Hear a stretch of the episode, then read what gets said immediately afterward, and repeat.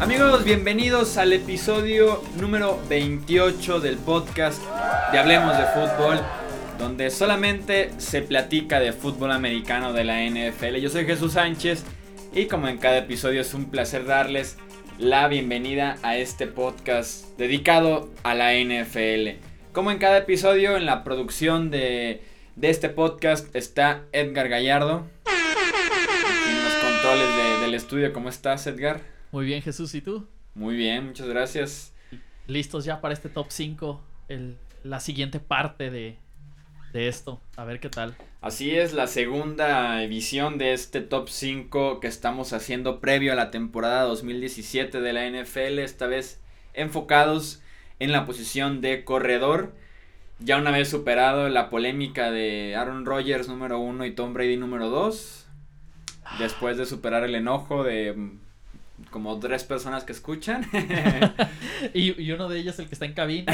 ya sé, entonces vamos ahora con la posición de corredor para cerrar la semana. La próxima estaremos platicando acerca de receptor y ala cerrada para cerrar con la ofensiva. No vamos a hacer línea ofensiva. Y ya finalmente iremos a la defensiva. En una semana será linieros defensivos interiores y pass rushers por los extremos para no calificar entre defensive end o si es un outside linebacker. Vamos a después hacer linebackers y corners y finalmente safeties. Así va a estar dividida la carga de trabajo de estos top 5 que recuerden nos pueden dejar su opinión acerca de la dinámica de este ejercicio y también nos pueden dejar su top 5 de coreback, su top 5 de corredor y así sucesivamente conforme avancemos en las posiciones de estos tops que estamos haciendo en Hablemos de Fútbol. Ya para cerrar más o menos el off-season, el verano, y ya pasar directamente a los training camps, a hacer las previas de las divisiones y a dar nuestro pronóstico del Super Bowl, de MVP, de campeón divisional y todo eso vamos a estar platicando ya en la última semana que tengamos de pretemporada listos para iniciar con la temporada regular el 7 de septiembre en el partido de Patriots contra Chiefs, que esperemos que ya llegue pronto ese día. Vamos a arrancar ahora sí con este top 5 de corredores. Primero, al igual que lo hicimos en el episodio anterior, voy a leerles el top 5 que tuvo Pro Football Focus de la temporada anterior. En la quinta posición pusieron a Melvin Gordon, el corredor de los Los Angeles Chargers, con una calificación de 82.5. En la cuarta posición a David Johnson con calificación de 83.2. Tercero Jay Ayayi de los Miami Dolphins con 84.9. Segundo lugar Ezekiel Elliott, el novato de los Dallas Cowboys con calificación de 86.0. Y finalmente en la primera posición Livion Bell, el corredor de los Pittsburgh Steelers con una calificación de 88.4. De ese top 5 de Pro Football Focus, 4 de ellos están en mi lista. Cambia nada más uno. El orden sí varía un poquito, así que pues los invito a quedarse, escuchar y ver este episodio del top 5 que arrancamos oficialmente ya con la quinta posición. O primero va a decir algo aquí Edgar. Sí, quería comentar que, que obviamente ellos no tienen el mismo equipo de investigación ni los recursos que tenemos nosotros, entonces... Para nada. tal vez por eso es un poco diferente. Nuestros investigadores son expertos en el tema. Sí, no, y, ellos no, ellos tienen... Ajá, ellos son unos, unos novatos, sí, unos novatos en ese tema. Entonces, sí, por eso las variaciones de los top 5 de Pro Football Focus y de Hablemos de Fútbol. En la quinta posición se encuentra Jay Ayayi, el corredor de los Miami Dolphins, que hace dos años en el draft en mi opinión, cayó injustamente. En mi opinión, era de los 3-4 mejores que tenía ese draft de la NFL. Pero un problema con su rodilla. En el que le encontraron ahí un problema que tenía. Pues ahora sí que como de nacimiento. Y que poco a poco se la había ido empeorando un poco. Y que decían que su carrera iba a durar muy poco. Al final de cuentas, ya tuvo el año pasado su mejor temporada en la NFL detrás de una, de una línea ofensiva decente, por decirlo de alguna manera, la de los Miami Dolphins, pero que haya beneficiado de su estilo tan físico que demostró desde que estaba en la Universidad de Boise State. Un estilo que de verdad termina cada carreo de esos corredores que castigan más al defensivo que intenta taclearlos, en lugar de que el defensivo que los taclea los castigue a ellos. Entonces, allí es perfecto para correr una ofensiva de poder, para darle el balón 20, 25 veces por el centro del campo, que se dedique a buscar el espacio ahí, a él mismo forzar esos huecos, que consiga 4 o 5 yardas por acarreo, porque después del contacto es de los jugadores más efectivos que hay en la NFL. Y creo que se ganó este puesto a pesar de que no contribuye mucho en el juego aéreo. Creo que se ganó este puesto como el quinto mejor corredor. Ya vimos que Pro Football Focus lo, tienen como el tercer mejor que de la temporada pasada. Así que creo que es merecido para Yayi comentarlo y mencionarlo como uno de los mejores corredores de la NFL porque de verdad es completo en el sentido de que te puede correr por afuera, te puede correr por el centro, es elusivo, también es muy físico, termina cada carreo, tiene un instinto para llegar a zona de anotación, entonces los Dolphins tienen su juego por tierra en muy buenas manos con Ayayi que todavía es muy joven y que por el momento ese problema que tenía en la rodilla no se ha manifestado o no, ha, no ha sido tan presente en su carrera ya en la NFL. Así que Ayayi de verdad se ganó este puesto la temporada pasada y creo que puede tener todavía una mejor o por lo menos una muy similar superando las 1400, 1300 yardas por tierra y llegar casi a la decena de touchdowns por tierra porque los Dolphins creo que esperan un papel importante de él porque a pesar de que invirtieron en el juego aéreo y que esperan mucho Ryan Tannehill, allá ahí es el centro de esa ofensiva. En la cuarta posición, y aquí está un jugador que no tenía Pro Football Focus, que en su posición tenían a Melvin Gordon. Entra en la cuarta posición LeSean McCoy, el ex corredor de las Águilas de Filadelfia, que ahora está con los Bills de Buffalo. Y que me da esa impresión de que LeSean McCoy es como ese corredor olvidado o ese playmaker olvidado entre los 32 equipos de la NFL y que de vez en cuando McCoy consigue 200 yardas o un esfuerzo de 180 o parpadeas y es el cuarto quinto mejor corredor de la NFL en cuestión de yardas totales.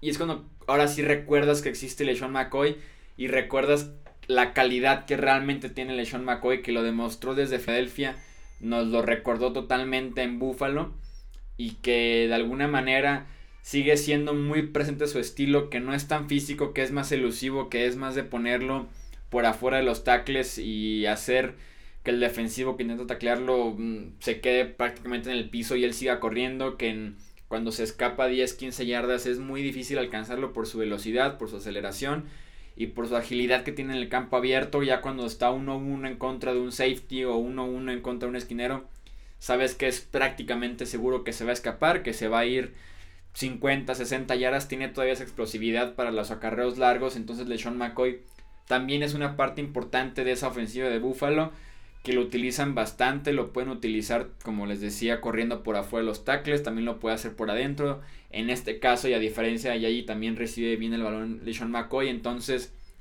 realmente se presta para que cargue esta ofensiva en Buffalo y para que los que como les decía de esa sensación de que se olvidan de él o de esa impresión y McCoy debe ser considerado uno de los cinco mejores de la NFL, a pesar de que ya lleva tiempo jugando en los emparrillados profesionales, tiene todavía mucho con qué dar pelea y con qué cargar esa ofensiva en Buffalo, sobre todo si encuentran la manera y siguen buscando que se involucre con Tyro Taylor en el juego por tierra como lo hace un Cam Newton o como lo hace Colin Kaepernick de realmente explotar también al quarterback y explotar también al corredor en una función de wildcat porque realmente McCoy te da para muchas variaciones en la ofensiva. En la tercera posición entra Ezekiel Elliott, que probablemente ustedes esperaban que estuviera como Pro Football Focus 1 o 2. Creo que en este caso Elliott es el tercer mejor corredor de la NFL que sí tomó la NFL por sorpresa en su temporada de novato en 2016 con los Dallas Cowboys. Pero que yo le sigo teniendo esa duda o me gustaría verlo en una línea ofensiva diferente. Porque con la línea ofensiva de los Cowboys el primer contacto venía ya 4 o 5 yardas eh, después de la línea de golpeo, incluso venía 20 o anotaba un touchdown de 30 yardas sin ser tocado, o conseguía muy fácil por lo menos 5 o 6 yardas y los Cowboys se dieron cuenta de eso, a pesar de que se escuchaba un poco el rumor de que podían dosificar sus acarreos, sobre todo al final de la temporada. No dudaron en darle 20 por partido prácticamente cada semana y Elliot sin duda alguna los aprovechó. Tomó cada espacio y también tiene ese, esa actitud y ese físico que también tiene Jay que platicábamos con él. Elliot es el mismo caso, también castiga al defensivo, busca el contacto, no es el, no es el que va cerca de la lateral y decide ya mejor salirse para terminar con la jugada, no decide atacar, decide ir al frente. Y eso es lo que es también muy valioso con los Cowboys, ese estilo físico que también impone y que poco a poco empieza a desgastar a la, a la defensiva rival y que le permite seguir ganando yardas conforme avanza el partido. Lo que yo le reclamaría a Elliot, que es el mismo caso de Ayayi, es que no se involucra tanto en el juego aéreo. Si bien lo puede hacer, en Ohio State no lo utilizaban tanto de esta manera. Y con los Cowboys se vieron forzados al final por tema de números de corredores, pero que no es no está habilitado por completo como para estar constantemente atacando, el, eh, perdón, recibiendo el balón y que así me gustaría verlo un poco más involucrado en este rol, pero entiendo el, el papel que tienen los Dallas Cowboys de tratar de cuidar a su corredor y limitarlo solamente al juego por tierra para explotarlo de otra manera diferente luego o que otro corredor pueda encargarse del juego aéreo. Así que Elliot entra en la posición número 3 no me sorprendería que vuelva a liderar la NFL en yardas por tierra por lo que les decía la línea ofensiva y que los Cowboys no les ha dado miedo de explotarlo, de, darle 20-25 carreos por partido. Elliot tiene el físico para, para poder eh, recibir este desgaste físico. A mí me generaba dudas al final del año porque en Ohio State nunca había acarreado tanto la bola como lo había hecho con los Cowboys y apenas estábamos iniciando el mes de diciembre. A pesar de ello, se vio bien al final del año y creo que nada más le servirá para bien la experiencia que tiene ya en la NFL, el haber soportado por lo menos una vez ya ese desgaste que, trae el jugar en una liga tan física y que además ya el nombre de Dak Prescott al inicio era cuídate de Elliot y al final ya un poco más también cuídate de Prescott, acá puede ser ya más un 50-50 y darle más oportunidad, más espacios, menos defensivos cerca de la línea de golpeo para que Elliot siga explotando esos espacios que tiene con esa línea ofensiva tan buena que tienen los Cowboys. En la primera posición, ahora sí, para platicar del 1 y el 2 de ese top 5 de corredores. En la primera posición, y que seguramente si han escuchado anteriores episodios de aquí de Hablemos de Fútbol o me han seguido en Twitter ya los últimos meses, tengo a Livion Bell como el mejor corredor de la NFL, el running back de los Pittsburgh Steelers.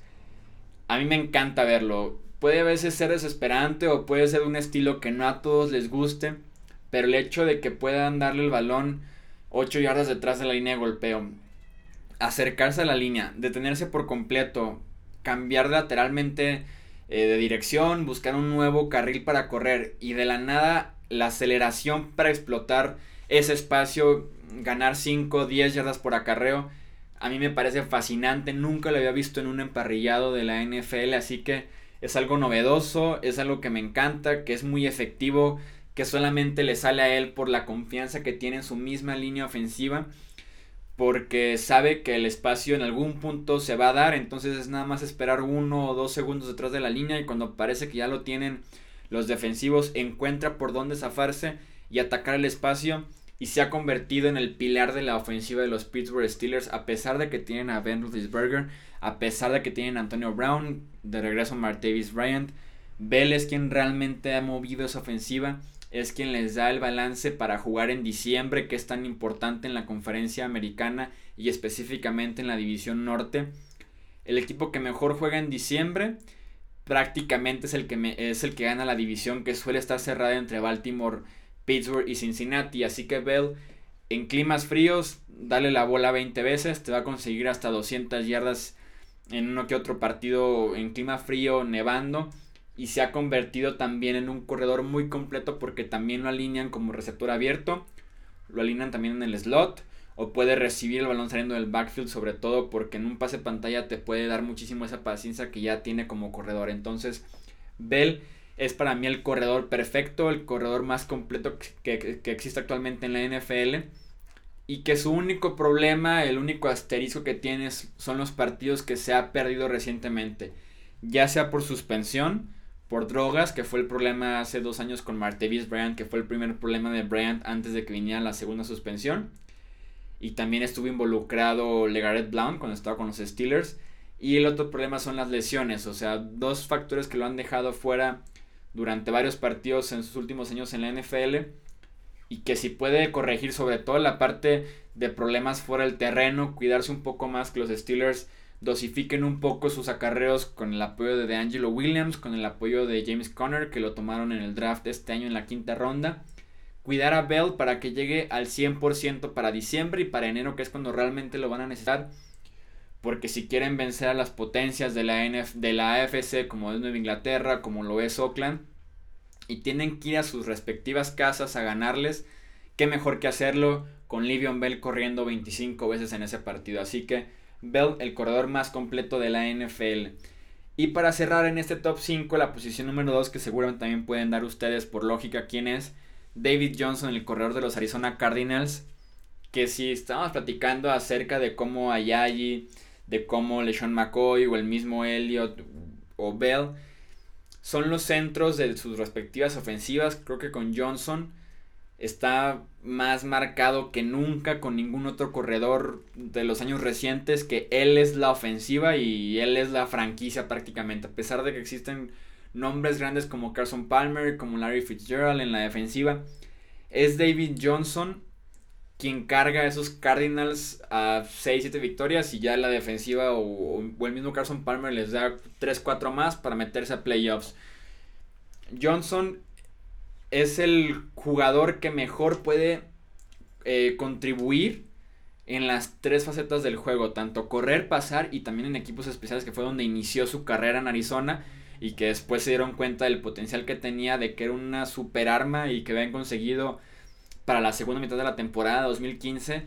Y fue cuando realmente lo pusieron a correr 20 veces por juego, mínimo 5 recepciones y 2-3 regresos de patada. Entonces, Johnson es realmente la clave de esa ofensiva es quien te va a dar, como les decía, 20 acarreos, 5 recepciones. Líder de la NFL en yardas desde la línea de golpeo, que combina justamente terrestres con aéreas.